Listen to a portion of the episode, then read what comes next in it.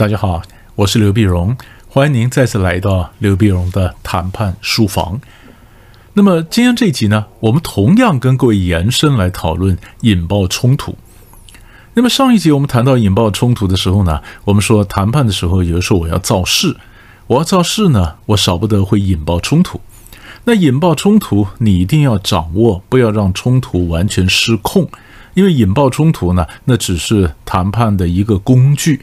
啊，是希望他跟我上桌，那么最终目的呢，我还是要谈判，对不对？我占领的呃华尔街，我占领街头，我不是为了要住在街上，我是还是希望他跟我来谈呢，啊，所以我们说引爆冲突的时候，一定要学会控制事件的后果，就是我们所谓的控场，你能不能控场？那以前我也谈到说，我们可以预留一些白脸啦，或者制度上我们留一些回旋的空间，让我们自己可以控场。就上一集播出来之后呢，那些同学就呃写信问我，他们问的一些也非常深刻哈。他们问我的问题是说，如果我每一次谈判的时候，我都会控场，也就是我跟对方在吵架，我引爆了冲突，冲突像螺旋一般升高，那么我呢一定都会想办法让冲突不要失控，让冲突的规模被控制在一定的范围之内，所以整个事件是可控的。那既然跟跟我来谈判的时候呢，那整个事情升高了局面，那我是保持局面之可控，那他就没有责任了，他只要负责吵架就好了，他可以引爆，分天塌下来由我来负责控场，那不是很好吗？那这样的对方会不会变得反而不负责任，呃，反而常常是无理取闹呢？这个问题其实很深刻，很深刻。那其实他第一个问题就是我们。都要能够控场吗？所以我的答案是不一定。我们总是理论上是希望说你能够控场，对不对？我们说能够控制整个场面，因为引爆冲突，它终究只是谈判的工具，它不是谈判的目的。我上街头的目的是要他跟我来跟我谈呢。我寄纯正信函，我说我告他，我的目的不是真的要告他呀，我要他跟我谈呢。所以谈才是目的嘛。是不是？所以原则上我们都是这样讲的。所以我要能够控场。可是有的时候呢，对方视为理所当然的时候，我们会选择某一个也许不是那么严重的问题上，我让自己失控。也就是说，我原来都准备唱黑脸，以后我留个白脸出来劝架了，留个白脸出来叫停了，留个白脸出来跟对方示好。哎，可这一次呢，我白脸就没出来，就是我就让引爆冲突以后呢。那就看对方怎么做，我没有下一步的做法。我们也会算这件事情，如果真的引爆了，就算破局了，它对整个场面的影响也不是那么大啊。但是我就来给他破破看，就是偶尔会让自己的行为有一点不可预测性。你的行为太可预测，人家就太知道你了，那你后面几乎就没得玩了。所以这里面牵涉到两个问题，一个就是。我是不是每一次都要让情势不会失控？另外就是我是不是让我的行为可以预测？所以这是两个层次的问题。所以我们回答了第一个层次，就是有的时候我要让我的行为失控，就好像我们讲到内部谈判的时候啊，有的时候我也要让我自己发发飙，让我自己有点难缠。我不是永远都是 Mr. Nice Guy，我不是永远都是好人。对吧？但偶尔我也会生气，啊！但你想想看，这里面设计就是一个反差嘛。你看，如果我平常都非常温和，你赌我不会生气，我这人怎么会生气呢？但有一天，如果连我都生气了，这事情就很严重了，是不是？以前有一次我就玩过这招，那么在工作的单位，我就发个脾气。我这人从来不发脾气的，我忽然就发个脾气，从上到下都震动，大家都认为这事情严重，赶快想办法安抚我，赶快解决我的要求，然后解决这个问题。所以你前面要常常你要累积很多的呃政治的资本，比如说你过去帮助人家啊，你是一个非常好的部署、好的同事，是吧？我累积了人家对我的信任，然后我引爆一次。如果我没有累积信任，我就引爆。那我这个吵架就发飙，那就叫例行的噪音，人家习以为常，司空见惯了。那我一天到晚都在吵嘛，今天多吵一次跟少吵一次有差别吗？都没有效果。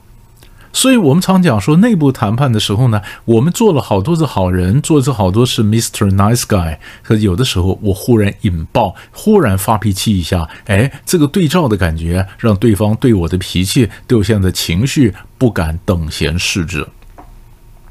谈判也这样，啊，谈判也这样。那我今天在整个谈判的过程里面呢，我总希望在谈的时候，我能够能够各种控场，但偶尔失控。所以你不要以为我每一次都会派白练出来，不会。所以你不要赌，你很难预测我的行为。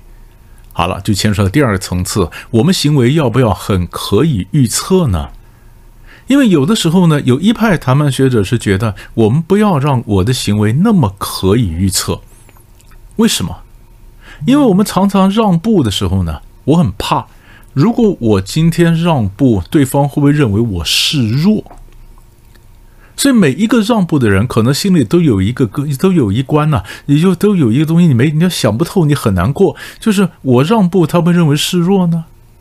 理论上，我们当然希望不要，因为我让步，那只是我的行为，可是示弱却是我的形象。所以我可能我要让步，但是我不希望给你一种我示弱的感觉。那怎么样斩断行为和形象中间的联系呢？那就是让我的行为不可预测，就是我们常常今天我让个步，今天让个步，可是我在另外一个事情上呢，哎，我很凶。就是你不要以为我在这事情上让步以后，我每件事情上都会让步，不一定。我在这个让步，我另外一个却忽然很凶，你很难由我现在的让步去猜我下一步的行为。所以斩断它的可预测性，于是我们就发现。哦，不能把对方的让步视为理所当然，啊，偶尔让我自己失控，你要让他对方觉得哦，不能让对方把我会控场视为理所当然。如果我的让步不是理所当然，我碰到冲突都会想办法控场，也不是理所当然，那他在跟我交往的时候就会小心一点呢，对不对？所以这个是我们在谈判时候很重要的一点。就是不要把对方把认为你的行为一定是这样的，所以你说这算不算熟悉呢？呃，有某种程度来讲，他还是认识我，但是他不能够那么放心，认为我一定会这么做。所以这个熟啊，它是有程度的。你可能跟我这个人很熟。你跟我这个人，就我这人呢，做事呢，我说话算话，我这样承诺了，我一定会做到。你必须非常了解我的个性，是这一点，这个是熟的。可是对于我的行为，可能不熟，你知道吧？所以这里面对人品啊、人的性格啦，可能很熟，但是行为却不是那么可预测，这就很有意思。很有意思。以前呢，有个电影啊，就讲这个呃，英国呃，就是。就是爱尔兰呢，跟这个英格兰呢在谈判，谈判呢，爱尔兰的这电影以父之名啊，那电影里面，那么爱尔兰呢，他就一个他们这个呃，这个这个这个谈判的代表，他就到伦敦去谈判嘛。那一个老一点的那个头啊，就告诉底下的一个人年轻人讲说，呃，你不要去啊，为什么你不要去呢？因为英国人对你太熟了，就英格兰人对你太熟了。英国人对你太熟了，所以你会怎么反应？你碰到情绪你会什么反应？他们都研究过，都知道。所以你不要去，换个人。所以当时我看到这问题的时候，我也在思考这问题：熟是熟什么？到底熟好还是不熟好？啊，那我也常常问很多同学：你们希望跟呃对方谈判，坐在对面那个人，你是认识呢，还是不是熟还是不熟呢？他说：这个这个不要太熟。呃，那我说，那就是希望完全是陌生人吗？好，也不是啊。那最好就是有点熟又不太熟，完全是陌生人，你要建立互信，那要花比较多的时间。完全非常熟，先不要讲说你们熟的太情绪会不会被情绪勒索，那是一回事儿。但是有时候太熟了，他对我的行为，我下一步会怎么做，他几乎都猜得到。那这样子也没得玩呢。所以，常常同学这样的思考以后，就跟我讲说，有点熟又不太熟。我说有的时候太不熟也很难啊。其实我们真的讲是对这个人人品熟啊，你可能对他的背景熟，和你对他什么行为没把握。为什么没把握？因为我的行为会出现不一致，因为不一致，所以我不可能每一次都非常稳妥的控场，让局面不会失控。有的时候我也可能抓狂，有的时候我也可能失控。你失控以后，这事情就很难解了。所以，如果你知道我可能失控，你还敢把我的控场视为理所当然吗？那你跟我谈判是不是要稍微稍微认真一点，稍微小心一点呢？